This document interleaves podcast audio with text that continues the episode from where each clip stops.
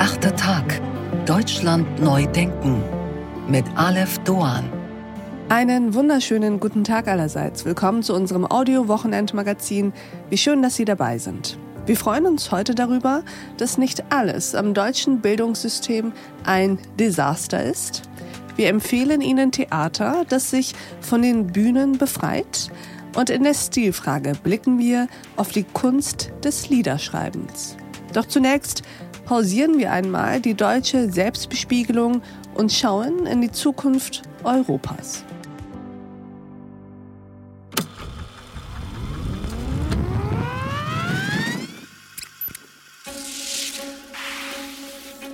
Die Weltgesundheitsorganisation spricht mit Blick auf den Corona-Erreger mittlerweile von einer Pandemie. Russland hat eine Großoffensive gegen die Ukraine gestartet. Der Krieg in der Ukraine lässt die Ölpreise steigen. Die Weltwetterorganisation WMO hat vor den Auswirkungen der aktuellen Hitzewellen auf der Nordhalbkugel gewarnt. Insgesamt sind in den vergangenen zwölf Monaten aus Tunesien und Libyen mehr als 127.000 Migranten über das Mittelmeer nach Italien gelangt.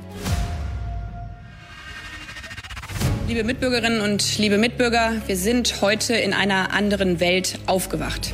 Und das bedeutet, die Welt danach ist nicht mehr dieselbe wie die Welt davor. Gas ist von nun an ein knappes Gut. Weil Krise ist, halte ich an der Schuldenbremse fest. This is Europe's Man on the Moon Moment. Ungefähr 1000 Kilometer von mir hier in Berlin entfernt schlagen gerade Bomben ein. In Europa, in der Ukraine.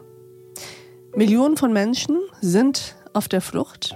Unsere Sicherheits- und Verteidigungspolitik, unsere Energiepolitik und unsere wirtschaftlichen Abhängigkeiten von autokratischen Regimen stehen auf dem Prüfstand. Unsere Demokratie, insbesondere die liberale Demokratie, sie steht unter Druck. Nicht nur von außen, auch von innen. Der Zusammenhalt innerhalb der EU erbröckelt. Und gleichzeitig muss mit aller Kraft das vom Planeten geschützt werden, was noch übrig ist. Die Klimaerwärmung muss gestoppt werden. Wie soll das alles eigentlich gleichzeitig gehen? Wie kann die Europäische Union diese existenziellen Probleme lösen Krisen managen und Konflikte beenden, ohne dabei den Blick für die Zukunft zu verlieren. Und vor allem, wie werden wir von Getriebenen wieder zu Gestaltenden? Wie kommen wir an einen Punkt, an dem wir nicht nur auf die Gegenwart reagieren, sondern die Zukunft entwerfen? Diese Fragen bespreche ich mit unserem heutigen Gast, meine Damen und Herren, Daniela Schwarzer. Mein Name ist Daniela Schwarzer. Ich bin Mitglied im Vorstand der Bertelsmann Stiftung und ich kümmere mich dort und seit Jahren um Fragen der europäischen Integration, ähm, der internationalen Politik, um das Thema Demokratie und auch Zusammenhalt. Ich freue mich sehr, dass Sie heute hier sind, Frau Schwarzer. Wir wollen heute mit Ihnen gewissermaßen Europa neu denken. Und ich würde gern mit einem Problem beginnen. Ich entdecke mich immer wieder dabei, wie ich Politikerinnen und Politikern ständig vorwerfe, sie würden nur auf Krisen reagieren, Probleme punktuell abarbeiten, aber ihnen fehlt die Idee für das Große und Ganze. Die kommen nicht so richtig ins Gestalten, haben keine Idee von der Zukunft. Wie genau das aber gehen soll, wüsste ich selbst gar nicht so richtig. Und Sie tun etwas sehr Spannendes in Ihrem Buch. Sie schreiben, dass es nun darum geht, vom Getriebenen wieder zum Gestaltenden zu werden. Wie genau kann dieser Prozess eigentlich aussehen? Wie kommen wir ins Gestalten? Das Buch heißt Krisenzeit, weil Krise uns im Moment dominiert oder Krisen dominieren uns in unserem eigenen Land. Die Art und Weise, wie Russlands Angriff auf die Ukraine bei uns ganz viel durcheinander geworfen hat und auch in Europa durcheinander geworfen hat. Im wirtschaftlichen Bereich, im Energiebereich, natürlich vor allem im Sicherheitsbereich. Mhm. Das beschäftigt erstmal Politikerinnen und Politiker von morgens bis abends. Sie müssen sich ständig auf neue Situationen einstellen und gleichzeitig zwei ganz große Transformationen bewältigen nämlich die ökologische Transformation und die digitale Transformation. Und damit ist nun eigentlich erstmal schon so ein Tag von morgens bis abends gefüllt. Und unser System ist so aufgebaut, eigentlich für die sehr stabile Zeit, äh, ja, nach Ende des Zweiten Weltkriegs, wo dann erstmal europäische Integration kam.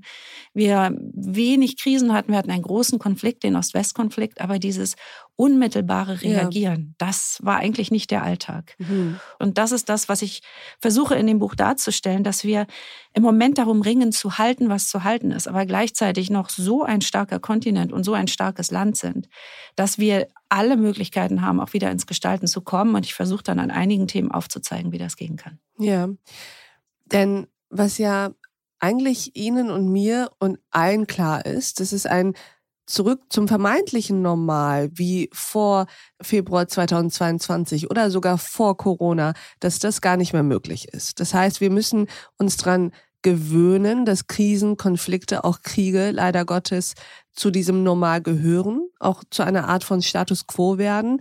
Und es geht darum, in schwierigen Phasen eben nicht nur auf Schocks reagieren zu können, sondern sie schreiben permanent an der eigenen Weiterentwicklung zu arbeiten, im Inneren wie im Äußeren. Als ich das gelesen habe, dachte ich mir, das klingt so ein bisschen, als bräuchten wir zwei Geschwindigkeiten, dauerhaft. Wir müssen uns selber für diese neue Welt viel besser aufstellen. Und der größte treibende Faktor ist ja im Moment nicht Russlands Krieg in der Ukraine, sondern weltweite Umbrüche, die Konkurrenz mit China, das unsichere Verhältnis mit den USA, die technologische Revolution. Wir reden jetzt über künstliche Intelligenz und insbesondere generative künstliche Intelligenz seit, seit einigen Monaten ganz anders als noch vor einem Jahr. Und das wird sicherlich unsere neue Realität sein, dass wir merken, dass die Systeme, die wir mal geschaffen haben und die Annahmen, die wir getroffen haben, dass die uns gesellschaftlich nicht mehr ausreichend auf die Zukunft vorbereiten. Deshalb müssen wir das Bildungssystem angehen und anders denken. Wir müssen über das Thema gesellschaftlichen Zusammenhalt anders nachdenken. Wir erleben im Moment eine enorme Polarisierung mm. innerhalb unserer Gesellschaft, innerhalb der deutschen Politik, sogar immer wieder auch sogar innerhalb, innerhalb der, der, Koalition. Koalition. Ganz ja. genau. Und das drückt doch alles aus, dass im Moment politisch sehr stark gerungen wird und dass es für diejenigen, die kein Interesse haben, dass unsere Demokratie als liberale Demokratie weiter besteht, dass es da irrsinnig viele Angriffspunkte gibt. Es gibt Schwächen im System und da gehen die rein und versuchen weiter zu polarisieren.